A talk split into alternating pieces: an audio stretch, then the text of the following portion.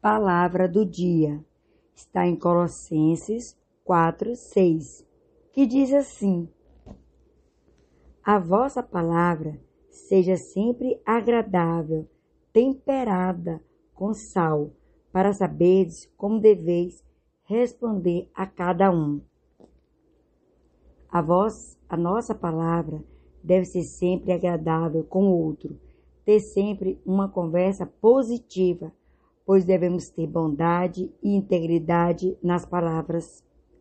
Ser longânimo, ou seja, ter paciência com o outro e sempre falar a verdade.